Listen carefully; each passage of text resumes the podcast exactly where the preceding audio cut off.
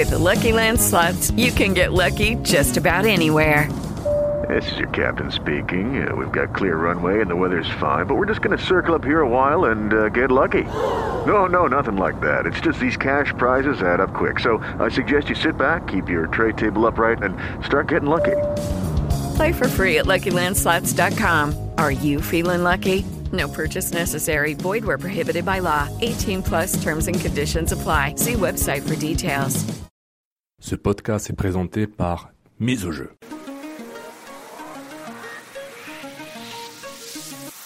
Mise au jeu. Gâches-tu? Cannes Football Club. La poutine du soccer.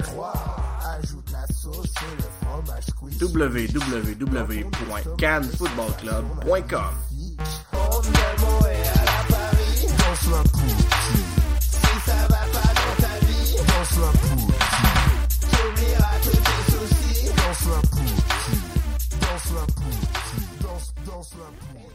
Bonjour, bienvenue sur le podcast Sur la ligne, le podcast qui s'intéresse aux deux côtés du football et du soccer, celui des tribunes et des enjeux et celui du terrain. Nous ne serons pas dans l'actualité chaude, mais sur des sujets moins traités qui pourront éclairer cette actualité et parfois la devancer. Pour cela, j'aurai la chance de recevoir pour vous des acteurs du football. Ils seront joueurs ou partisans, analystes ou spectateurs, ex-pros, journalistes, juristes ou sociologues. Mais ils auront tous un regard intéressant à faire partager. Je remercie CanFC de me donner l'occasion de vous le présenter. Je ne peux trop vous conseiller de visiter le site internet régulièrement canfootballclub.com, comme de vous abonner aux podcasts qui sont disponibles sur toutes les plateformes de téléchargement. Aujourd'hui, nous allons parler de l'Allemagne. La Coupe du Monde approche et l'Allemagne est un des favoris. Car, comme l'a dit Gary Lineker, un grand joueur devenu un grand analyste, et là vous allez profiter de mon charmant accent français, Football is a simple game. 22 men chase the ball for 90 minutes and at the end, the Germans wins. Nous verrons dans un premier temps comment le football allemand s'est construit autour d'un financement qui paraît désuet aujourd'hui, la règle des 50 plus 1. Puis, nous nous intéresserons à ce qu'on appelle le football allemand d'en bas, celui des petites divisions, à travers le séjour de notre invité en Allemagne, à Babelsberg. Le podcast aura toujours une partie soccer local, appelée l'instant impact, et aujourd'hui on s'intéressera à Samuel Piet et à son expérience allemande. Enfin, nous conclurons sur les chances de l'Allemagne à la Coupe du Monde et son fabuleux roster. Notre invité aujourd'hui est Tom, docteur en droit et fin observateur du football allemand. Bonjour Tom. Bonjour Alex. D'abord, je voudrais te demander, est-ce que tu as un club que tu soutiens? Bah, Babelsberg, hein, on va, je vais l'expliquer plus tard, tu, tu verras pourquoi. Parfait. Et en MLS, est-ce que tu soutiens un club? Non, enfin pas vraiment. Si tu n'en as pas, je te propose de soutenir l'impact. C'est le meilleur des choix à faire. Ok, c'est noté. eh bien, c'est parti. Notre premier sujet s'intéresse donc à la règle d'organisation financière des clubs allemands, le 50 plus 1. C'est une règle qui régit l'actionnariat des clubs allemands et qui influe de façon importante sur leur compétitivité. Alors, qu'est-ce que c'est que ce fameux 50 plus 1 Alors, avant de, commencer et d'expliquer exactement ce qu'est le 50 plus 1, je voulais te remercier Alex pour avoir fait travailler sur ce sujet. Parce qu'en fait, je pensais qu'il était, c'était juste un banal sujet, euh, de l'économie du football, quelque chose d'assez, euh, euh, voilà, dont on parlait un petit peu euh, comme ça entre nous déjà. Et en fait, en, approfondissant un petit peu le sujet, je me suis aperçu que c'était peut-être euh, des euh, choses plus plus profondes qui, étaient concernées par ce sujet. Et donc voilà, merci encore donc déjà de m'inviter et de de m'avoir fait traiter ce sujet en particulier. Alors. Le 50 plus 1, qu'est-ce que c'est? Euh, C'est une règle d'organisation financière des clubs de football. Pour être précis, ça se trouve à l'article 16C du statut de la Fédération allemande de football. Hein. Et cette règle, elle pose les conditions pour qu'un club puisse obtenir sa licence pour participer à un championnat organisé par la fédération. Donc la Bundesliga, Zweite Bundesliga, etc. etc. Alors, euh, avant toute chose, il faut bien comprendre qu'en Allemagne, les clubs de foot euh, sont organisés en association. Je ne sais pas comment c'est au Canada, mais, euh, ou en Amérique du Nord, mais en tout cas en Allemagne, ce sont des associations, donc des, personnes privées qui se réunissent entre elles euh, pour former un groupement juridique, l'association. Et euh, lorsqu'on a un club qui est une simple association en tant que telle, il n'y a pas de difficulté. hein. Euh, ce qui va poser problème ou ce qui va être encadré, c'est lorsque les clubs sont intégrés dans des entreprises, dans des sociétés. D'accord? Et dans un tel cas, en fait, l'association mère, celle qui, qui a le club de foot, donc, qui a une section football, elle doit détenir, cette, association, elle doit détenir la majorité des parts de la société dont elle fait partie. Hein, il s'agit alors de la majorité absolue, puisque l'association doit détenir 50% des parts plus une de la société. Donc par effet miroir, euh, ça signifie que les autres actionnaires de la société, qui euh, encadrent le club, euh, ce qu'on peut qualifier d'investisseurs, ils ne peuvent détenir plus de 50% des parts, ils n'auront que moins de 50% des parts. Je- je- J'espère que c'est clair. C'est bon. Tout à fait. Ok. 50 plus 1 pour le majoritaire. Mon- euh, le, re- le reste ou, beaucoup, ou une partie divisée de ce reste pour les autres. Tout à fait. Alors, je vais essayer de concrétiser par, par un exemple, ok? Euh, Toi, si ensemble et avec des amis, on décide de créer un, un club de foot, euh, je sais pas, l'association sportive de la Cruteno 018. Ouais, on est en 2018, euh, c'est pour. On le fait sous forme d'association. On est entre nous. ce serait l'ASK 018. On commence au plus bas de l'échelle, euh, donc niveau départemental, euh, euh, donc un amateur. On a des très bons résultats. Petit à petit, on monte, on monte, on monte. Au bout d'un certain temps, le, fonctionnement en seule association va être limité, va nous limiter en tout cas dans notre, dans notre développement sportif et économique, puisque l'association, comment est-ce qu'elle fonctionne au niveau financier? Bah, Uniquement avec les cotisations de ses membres. Euh, et si, entre nous, on va pas pouvoir mettre des sommes folles tous les ans pour cotiser à l'association, Euh, et peut-être avec des subventions de la part de la ville, mais c'est aussi limité. Euh, donc, ce qu'on peut faire, c'est qu'on peut faire appel à d'autres investisseurs, mais eux, ils auront ils, attendent un, retour sur investissement.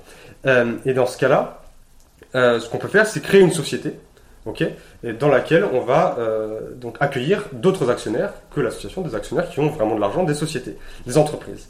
Euh, si on est dans le, fonctionnement du football allemand, ces investisseurs qui viennent, nous aider ne peuvent pas détenir, euh, doivent détenir, pardon, doivent être minoritaires, ces, actionnaires, et c'est l'association qu'on a, que nous avons créée, la SK euh, 018, qui devra avoir dans le capital de la société 50% départ plus une. Voilà.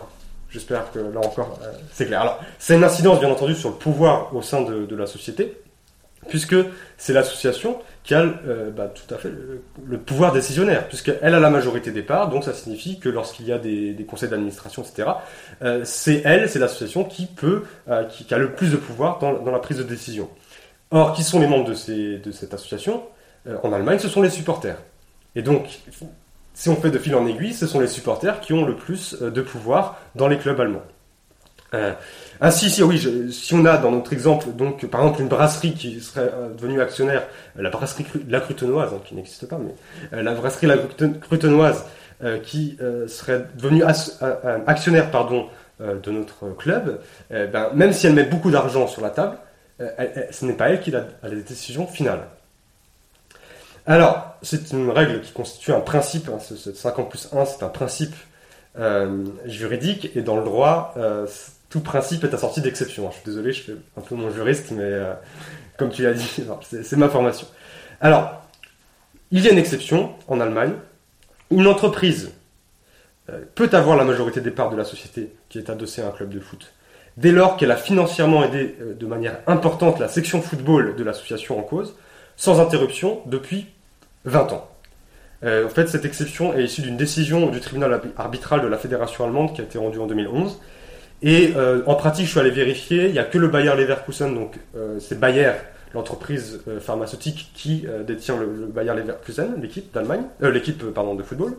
Et ça vaut aussi pour Wolfsburg, le VfL Wolfsburg. Là, c'est Volkswagen qui est propriétaire. Voilà. Donc ça reste une exception. hein. Voilà. Et il y a, juste alors, avant que, tu me poses une question, parce que je vois que tu es pressé de me poser des questions, juste, euh, cette règle a été un peu détournée par euh, Red Bull, euh, qui en fait a acheté un club à Leipzig, un club mais qui est en 5 division, qui intéressait pas grand monde à part ses, supporters, et qui en fait est devenu le Rasenballsport Leipzig pour faire en fait RB Leipzig avec le RB de Red Bull.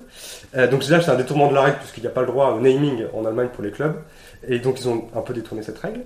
Euh, et ce club de Leipzig, le, RB Leipzig, est maintenant en Bundesliga. Donc, le Red Bull doit, euh, euh, comment dire, respecter le 50 plus 1. Donc, Red Bull ne doit pas avoir plus de 50% des parts du club. Et c'est une association qui doit avoir la majorité des parts. Seulement, il y a bien une association, seulement celle-ci propose des cotisations très élevées. J'ai regardé, c'est entre 100 et 1000 euros par an.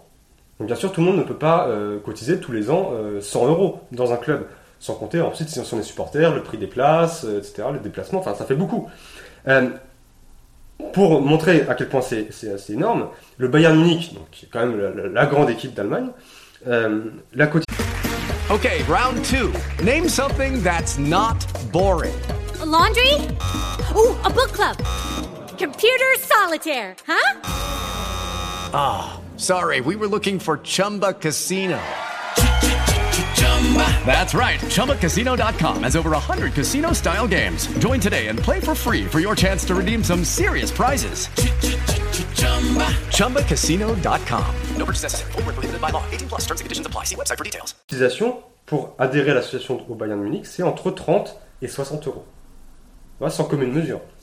Et donc, on voit bien qu'en fait, euh, le fonctionnement du RB Leipzig exclut les simples supporters du fonctionnement du club. Voilà, donc dans les faits, ce sont principalement les quatre dirigeants de Red Bull qui font partie de l'association et qui, ont, donc, qui gardent le pouvoir décisionnaire. D'accord. Est-ce que cette règle empêche l'apport de capitaux étrangers? Écoute, il n'y a rien qui dit que c'est interdit. Seulement, euh, quand on regarde l'apport des capitaux étrangers dans, dans ces dernières années, quel est le projet? Le projet, c'est de racheter tout le club et de mettre beaucoup d'argent et donc d'avoir la décision.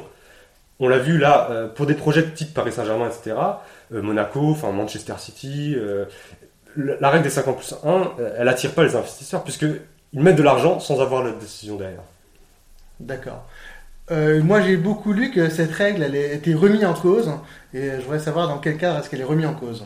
Alors, il y a eu plusieurs, euh, il y a eu plusieurs étapes. Il y en a une première, en, je crois, c'est en 2009, avec euh, Martin Kind, qui est, euh, je, je crois, l'investisseur du Hanovre euh, 96, et qui s'était un peu opposé donc à, ce- à cette règle qui l'empêchait, encore une fois, de prendre, enfin, il mettait de l'argent et il n'avait pas de la décision, donc il n'était pas content. Ça n'a pas eu de suite, puisque les autres clubs euh, se sont, euh, pardon, prononcés pour le maintien de cette règle. Alors aujourd'hui, euh, il y a euh, une, remise en cause un peu de cette règle qui s'appuie principalement sur la question des, résultats qui seraient moins bons des clubs allemands euh, en Ligue des Champions et du coup qu'en fait cette règle créerait un, déficit de, compétitivité, si je puis dire, euh, pour les clubs allemands euh, au niveau européen. Voilà. D'accord. C'est tout ça est en effet très intéressant. Moi, si je peux me permettre de peut-être donner euh, mon ma, ma vision, c'est vrai que l'Allemagne c'est un pays conservateur et cet état de fait a pour moi une conséquence qui est le gel des valeurs sportives et financières des clubs. Est-ce que tu es d'accord sur euh, cet avis-là? Qu'est-ce que tu appelles finalement, euh, dans la mesure où un investisseur extérieur ne peut pas venir pour apporter beaucoup d'argent, la redistribution des cartes, elle est plus difficile. Par exemple, on a vu que euh, en France, le Paris Saint-Germain, grâce à l'argent des Qataris, est devenu omnipotent, alors que euh, les années précédentes, c'était un club qui allait mal, et c'était surtout un club qui euh, qui était euh, voilà, qui était en difficulté et qui était euh, régulièrement euh, battu et doublé par des clubs comme Lyon, Monaco et d'autres. Oui, alors, euh, effectivement, c'est- tout le point, c'est-à-dire que euh, ça empêche, enfin, comment dire, ça n'empêche pas que des investisseurs mettent beaucoup d'argent, d'accord, cette règle. Seulement, cet, cet argent qui sera investi ne sera pas transformé en part dans la société et du coup empêche un retour sur investissement, puisque euh, sans faire trop de droits des sociétés, puisque je ne connais pas non plus beaucoup, mais euh, quand tu es dans une société que tu es actionnaire, bah, ce sont tes actions qui vont déterminer le retour sur investissement que tu auras. Et donc, effectivement, l'investisseur, lui, il peut mettre beaucoup d'argent, il peut mettre autant d'argent qu'il veut. Seulement, il pourra pas avoir plus de, enfin, il pourra pas avoir la majorité des parts. Et du coup, il pourra pas avoir, euh, il pourra pas avoir de décision. Oui, en fait, cet argent, il peut le donner, mais c'est un peu en pure perte. Un peu comme si je venais chez toi, que je, que je refaisais ton appartement à mes frais, mais qu'après, euh, je ne pouvais pas euh, l'utiliser, je ne pouvais pas après euh, le revendre une fois qu'il était euh, mieux fait. Voilà, c'est c'est- c'est- c'est ça, tout à fait. Tu as tout à fait compris. D'accord. Moi, je considère aussi que cette règle, malgré euh, ses inconvénients, elle a quand même réussi à créer quelque chose qui euh, n'existe plus dans beaucoup de clubs, c'est l'attachement local au club. C'est-à-dire que souvent, les gens qui sont euh, à la tête du club, c'est des gens qui sont de la région. Et donc, l'attachement local, il est important. Les supporters ont aussi un attachement parce que c'est le club de la région qui est euh, tenu par des gens de la région, parfois par des gens qui connaissent. Et c'est vrai que moi j'ai vu ça à Strasbourg, l'attachement régional, il est très important et il a euh, fait beaucoup dans le redressement du club. Et il a une autre conséquence, euh, à mon avis, tu me diras si j'ai raison, c'est que finalement, les joueurs locaux, on essaiera de les développer, on essaiera de les conserver, et au final, les meilleurs joueurs allemands jouent toujours en Allemagne. Oui, tout à fait. Et c'est vrai que c'est quelque chose qu'on voit là. Euh, après, ils jouent. Enfin, comment dire Il- il- C'est vrai que les meilleurs joueurs allemands euh, jouent toujours en Allemagne, et c'est pour ça que je trouve pas forcément pertinent de dire c'est parce qu'il y a cette règle que on n'est pas compétitif, pardon, au niveau européen, puisqu'il y a quand même, enfin, l'équipe d'Allemagne est championne du monde. La plupart des joueurs allemands euh, jouent euh, dans le championnat. euh, avec cette règle, et effectivement, il y a, quand même, enfin même, on voit le Bayern Munich qui est quand même là, ils seront en demi-finale de la Ligue des Champions, ils vont peut-être aller plus loin, on va voir. Mais le Bayern, il s'appuie quand même sur des joueurs cadres qui sont de Bavière. Euh, il y a eu Philippe Lam, pour prendre assez récemment, mais Philippe Lam, il est bavarois, euh, on ne peut plus, on peut plus bavarois que lui. Euh, il y a Müller actuellement aussi, qui, voilà, qui, est bavarois. Schweinsteiger aussi était, était issu de Bavière. Voilà, donc il y a quand même cet attachement au club qui fait que peut, ils peuvent s'appuyer sur des très bons joueurs et où ils peuvent développer de très bons joueurs locaux. Et ce qui, à mon avis, ne les empêche pas d'être compétitifs au niveau européen.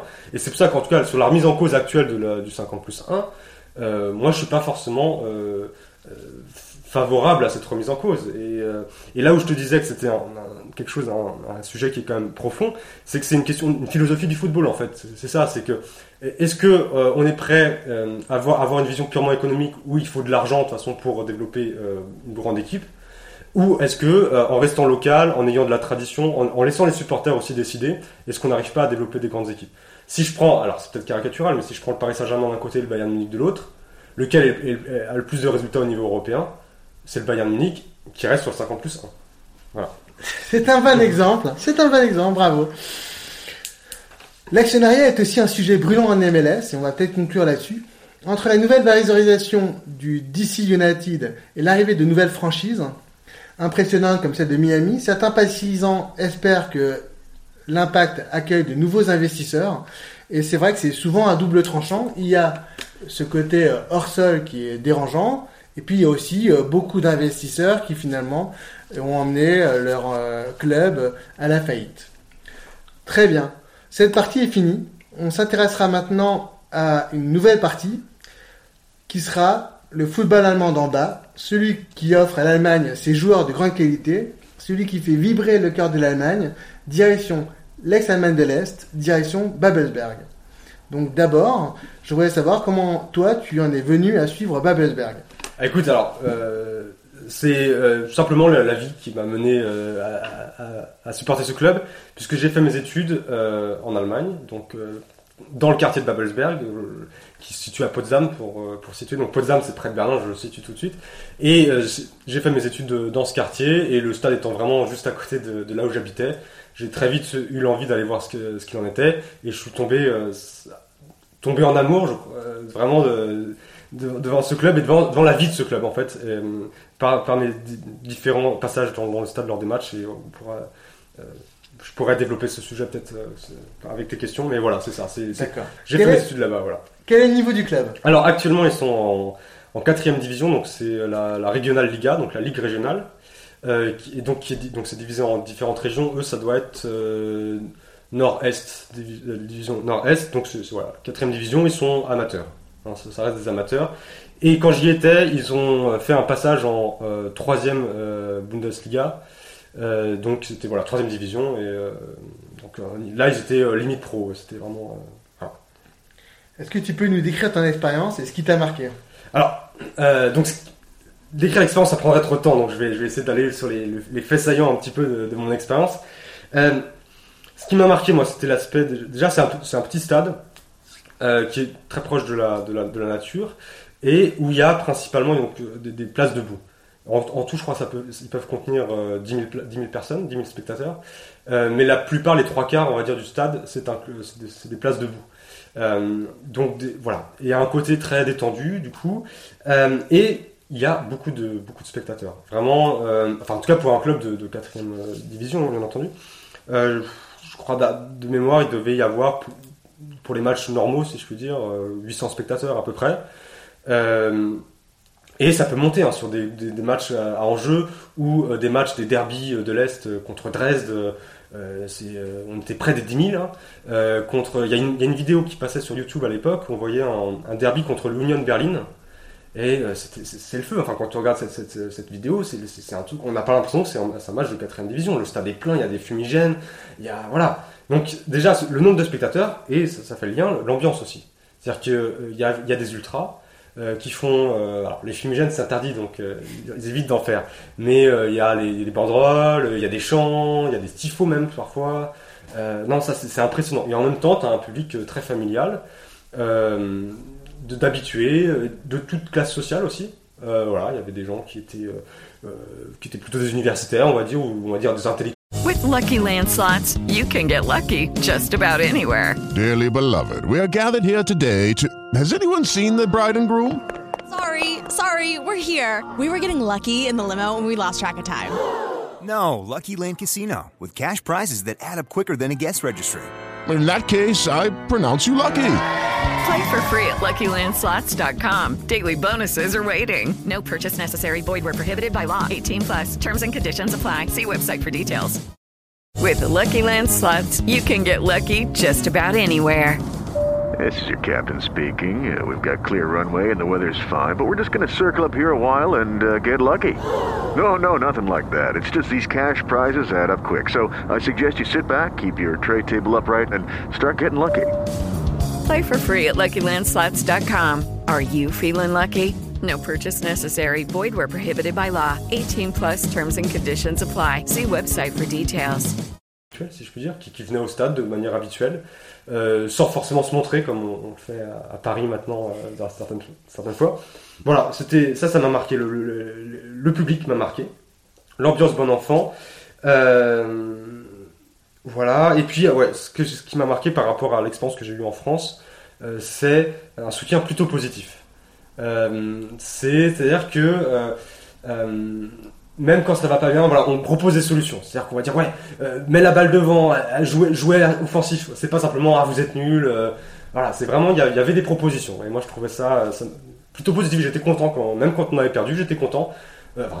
J'étais dans une bonne humeur parce qu'il y avait ce côté positif. On a encouragé l'équipe jusqu'au bout. Et, euh, et ça, ça m'a euh, bien marqué. Et dernière chose vraiment, mais alors ça c'est peut-être, euh, ça dépasse le côté foot, le côté jeu. C'est l'implication des supporters dans la vie du club. Puisque il y, avait une mauvaise passe qu'ils ont traversée financière, un peu comme le Racing Club de Strasbourg, et il y avait une implication extraordinaire des supporters. Je ne sais pas si, j'ai le temps d'en dire quelques mots sur cette application. Ok, Euh, c'est ouais, c'était donc il y avait des problèmes financiers. Il fallait euh, sauver le club financièrement. Et les supporters, ils ont organisé euh, des tas d'événements, des barbecues, avec des concerts aussi. Donc tu venais au stade, tu, et donc tu, payais ton, sandwich, t'écoutais le, le, concert, et en fait tout, bah, tout, le, tout, ce qui tout ce qui gagnait comme argent était reversé au club directement. Ils ont collecté aussi alors des bouteilles de verre parce qu'en Allemagne il y a la consigne sur les bouteilles de verre, c'est-à-dire que quand on achète une bouteille, on paye un peu plus cher que le prix normal euh, de la bouteille de bière. Euh, une fois qu'on l'a terminé, on peut rendre la bouteille et on, a de nouveau ce prix. Du coup, tu, en gros, tu pouvais donner tes bouteilles de bière vides et les supporters euh, allaient dans un magasin et bah, gagnaient la consigne qu'ils donnaient au club. Ils ont mis, en place un, truc- que tu pouvais financer par SMS. Tu pouvais envoyer un SMS et tu, finançais le club. Moi, j'ai participé comme ça. Et puis aussi, j'ai des images. Dans ce moment-là, donc il y avait des remous, les, assemblées générales de, de supporters, etc. Et j'ai une image d'un, supporter qui s'était attaché euh, avec des chaînes à, une, barrière du club en disant non, tant, que, tant que ça bouge pas, je reste là, etc. Enfin, des choses comme ça, tu vois. et ça, ça m'a marqué. Et cette implication fait que je me sens proche de ce club. C'est assez extraordinaire. Le supporter qui s'attache euh, au gris du stade en disant tant que vous n'aurez pas trouvé une solution pour sauver mon club, eh bien je je bougerai pas. Alors je trouve que c'est extraordinaire. Vraiment c'est une belle expérience et ça montre finalement l'amour que voilà les, les, les- le, le public allemand, les, les Allemands peuvent avoir sur pour le football et pour leur club. Et c'est vrai que moi j'ai eu la chance de j'habite à côté de l'Allemagne, j'ai eu la chance de voir plusieurs fois euh, du football en Allemagne de, de, voir aussi la Coupe du Monde en Allemagne. J'ai vraiment été très très surpris par cet amour. C'est assez intéressant euh, la partie euh, où tu parles de, des finances. Elle m'intéresse aussi à un autre titre, c'est que moi je considère de l'extérieur que le football allemand est très structuré et très riche par rapport au football français. Donc moi j'habite à la frontière et je sais qu'il y a beaucoup de joueurs amateurs traversent la frontière pour pouvoir jouer en Allemagne et qui vont trouver en Allemagne des meilleures conditions sportives. Alors pas forcément un niveau supérieur, mais des meilleures conditions, euh, parlons crûment, financières, mais aussi des installations de meilleure qualité, un coaching staff de meilleure qualité et qui, pour ça, vont traverser la frontière. Et ça existe pour les amateurs, les, les adultes, mais ça existe aussi pour les jeunes. C'est vrai que euh, les clubs allemands n'hésitent pas à venir en France pour essayer de débaucher des joueurs en leur proposant des bonnes conditions d'entraînement, en leur proposant aussi de, façon très pratique d'aller les chercher et de les ramener à la fin de l'entraînement, et aussi en leur proposant de l'argent, ce qui n'existe pas ou beaucoup moins pour le même niveau en France. Et puis, si je peux juste rajouter sur l'ambiance aussi, c'est vrai que quand tu joues, euh, enfin, en, national en France, tu joues, je crois, devant 200 personnes parfois, enfin, devant une ambiance où tu as 800 euh, personnes avec euh, 200 justement qui crient, qui t'encouragent, qui chantent, et, et qu'après le match tu vas remercier parce que parce qu'ils t'ont soutenu. Je pense que ça peut aussi, ça peut faire, aussi la différence. Exactement. Eh bien, merci pour, euh, merci pour cette plongée dans le football allemand. Maintenant, nous arrivons à notre partie euh, soccer local. L'instant impact. Boum Si on connaît un peu la carrière de Samuel Piet en Espagne, qu'est-ce qu'on peut dire Que peux-tu nous dire sur la carrière de Samuel Piet, l'allemand? Donc, je vais peut-être faire un petit résumé des faits saillants. Donc, euh, Samuel Piet est né en 1994. Il a donc euh, 23 ans. Il a fait du hockey et du football jusqu'à 13 ans. Et il est parti euh, du Québec pour aller se former en France, où il est resté 3 ans. Il rejoint alors le Fortuna Düsseldorf, dont l'équipe première est en Bundesliga, donc le niveau, euh, le haut niveau du championnat euh, allemand. Il joue avec l'équipe des jeunes qui participe à la Regionalliga West. Bon, vous excuserez aussi mon accent allemand. C'est le quatrième échelon du football euh, allemand. Sa première saison est difficile. Il ne dispute, il ne dispute que deux matchs. De son côté, l'équipe première est 17ème et descend donc en deuxième division. Ouais, ça c'est en 2012-2013, je, je précise juste. Je te remercie de tes précisions. Donc 2013-2014 marque un tournant pour lui, puisqu'il devient indispensable à l'équipe des jeunes de Düsseldorf. Il joue 28 matchs avec cette équipe de jeunes. Il est 24 fois titulaire. S'il manque quelques rencontres, c'est uniquement pour une cause de suspension. Il a déjà un caractère bien formé. La fin de saison finit en trompe pour lui, puisqu'il est appelé 4 fois avec l'équipe première et participe à une dynamique positive du club. 3 victoires et un nul. Le club finira donc sixième du championnat. Il entre deux fois pour aider ses coéquipiers et participe ainsi aux deux premiers matchs professionnels. Une victoire contre Paderborn et un nul contre Cassou. Son apprentissage terminé en Allemagne, il s'engage en Espagne et il y passe trois ans afin, avant d'être recruté avec l'Impact. Moi, je voudrais savoir quel est ton avis sur la formation en Allemagne et en particulier sur le Fortuna Düsseldorf. Alors, la formation, euh, j'ai pas, pas de. Enfin, la seule chose que je sais, c'est qu'ils ont euh, effectivement euh, renouvelé leur formation euh, en s'inspirant de, de la formation française. Alors, on pourra euh, peut-être à un autre moment, un autre podcast, euh, euh, approfondir ce sujet.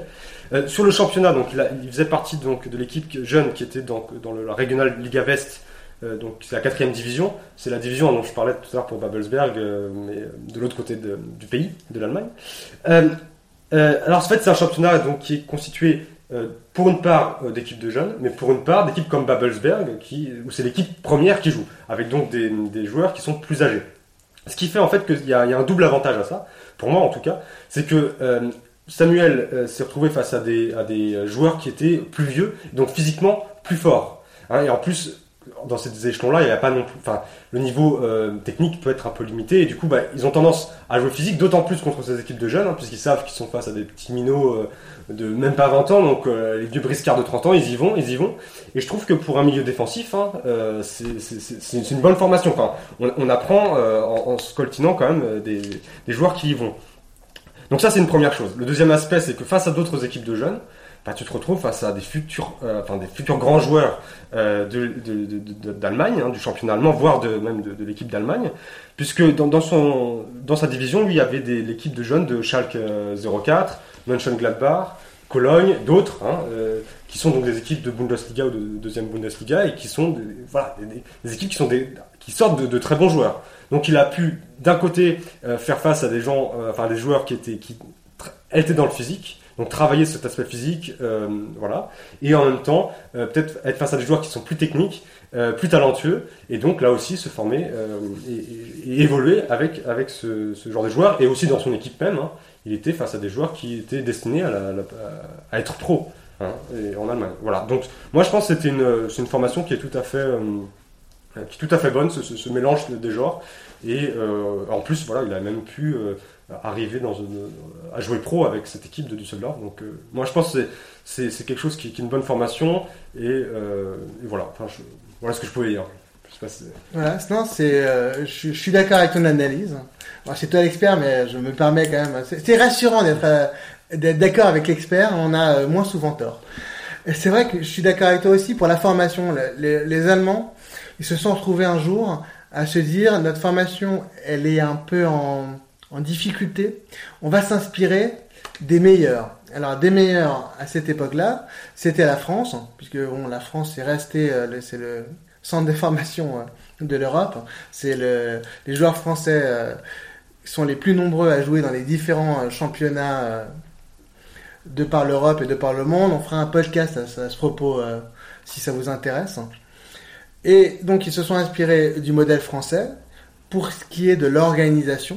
Et ils se sont aussi beaucoup inspirés du modèle euh, espagnol pour ce qui est du jeu. C'est-à-dire essayer de proposer euh, beaucoup de jeux, euh, ne pas seulement se baser sur les qualités naturelles allemandes, un petit peu caricaturales, l'espèce de force physique, le côté, une espèce de fighting spirit et de jamais lâcher l'affaire. Hein. C'est, c'est, je pense que le- les, les- les de, il y a beaucoup de sélections qui se sont heurtées à cette, euh, à cette euh, force allemande, la force physique et la force de toujours y croire.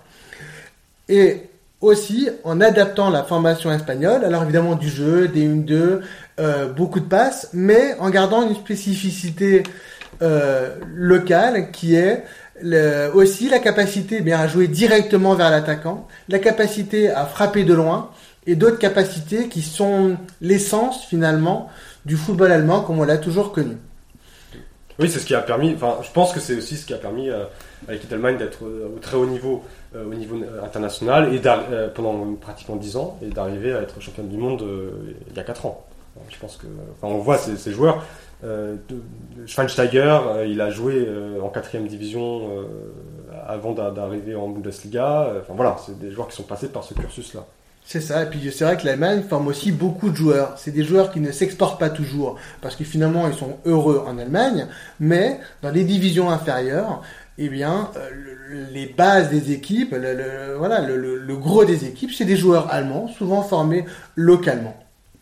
Très bien. Moi, je voudrais juste aussi faire un, un tout petit, euh, tout petit aparté sur aussi euh, Samuel Piet, sa formation allemande. Pour moi, elle a un autre intérêt avoir été formé, avoir été formé en Allemagne et en Europe, ça a l'avantage, à mon avis, pour lui, qu'il a cette capacité à faire le pont entre le staff français de l'impact et ses coéquipiers nord-américains.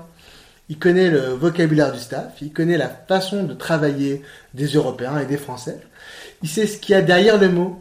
Et à mon avis, c'est vraiment un avantage non négligeable parce que finalement, il peut tra- traduire le, le- finalement le non-verbal et il peut euh, expliquer à ses coéquipiers ce que veut vraiment l'entraîneur et ce qu'il y a derrière le mot.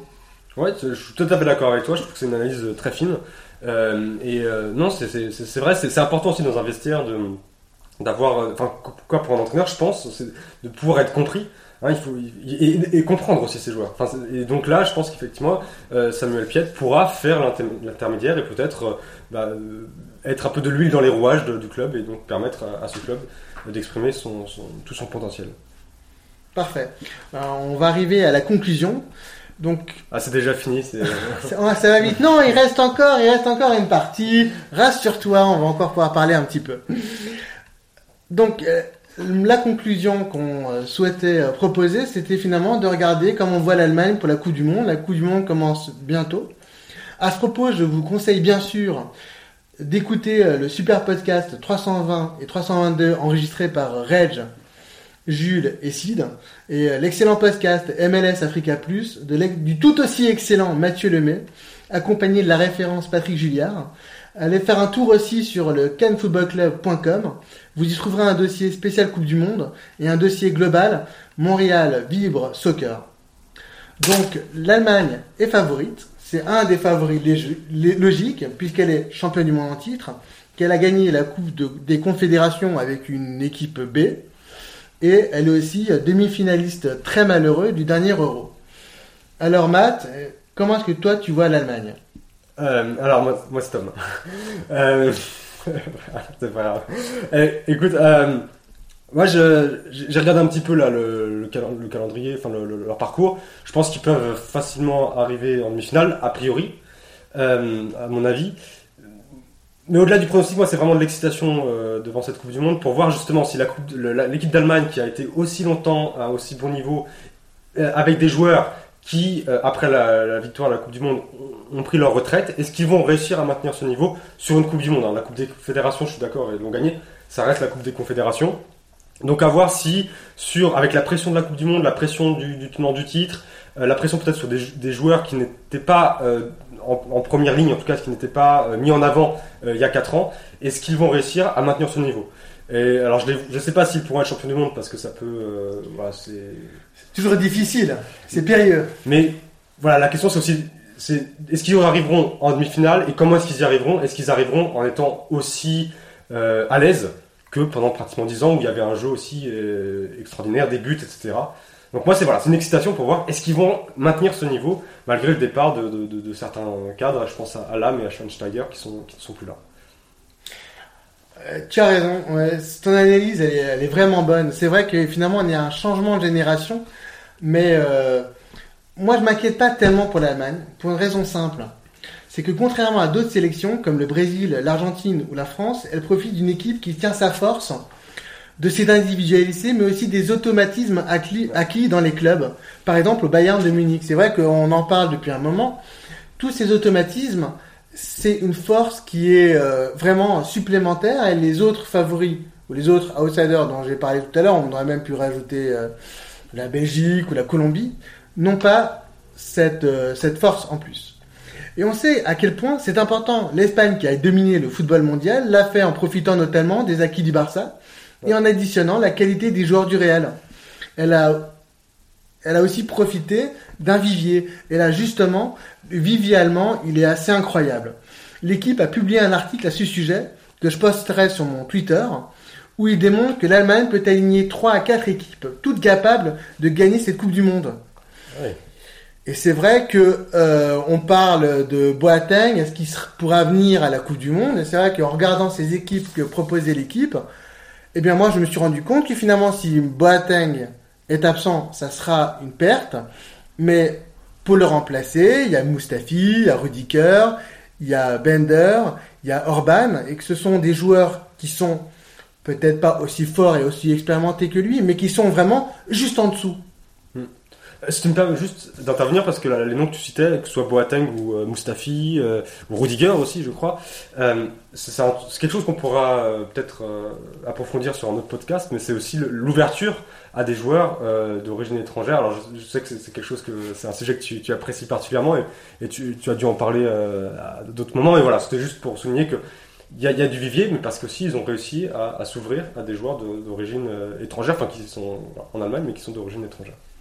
C'est vrai, on en a, on en a, j'en ai, j'ai déjà eu la chance d'en parler euh, dans le dans le podcast de Matt Lemay, en donnant comme exemple l'exemple suisse qui, euh, grâce à tous les ex-réfugiés euh, de d'ex-Yougoslavie, il y a beaucoup d'ex, ont réussi à trouver finalement une, une nouvelle force et une nouvelle dynamique, et aussi ont réussi à trouver des joueurs qui ont un autre profil, justement, on en parlait tout à l'heure, qui ont un autre profil, d'autres qualités.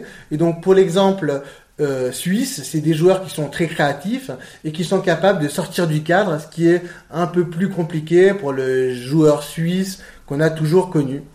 L'Allemagne, c'est vrai, on pourrait, faire une émission là-dessus, comme d'autres, comme d'autres sélections. Elle a cette chance maintenant, grâce à un certain nombre de changements, je crois, du droit de la nationalité, de pouvoir intégrer euh, ce qu'on a, ce qu'on appelle euh, généralement des binationaux. Et donc là, comme tu as dit, Mustafi, Rudiger, euh, Kevin Trapp qui finalement est presque. Maintenant, on a presque l'impression qu'il est binational. Il parle tellement bien français. voilà.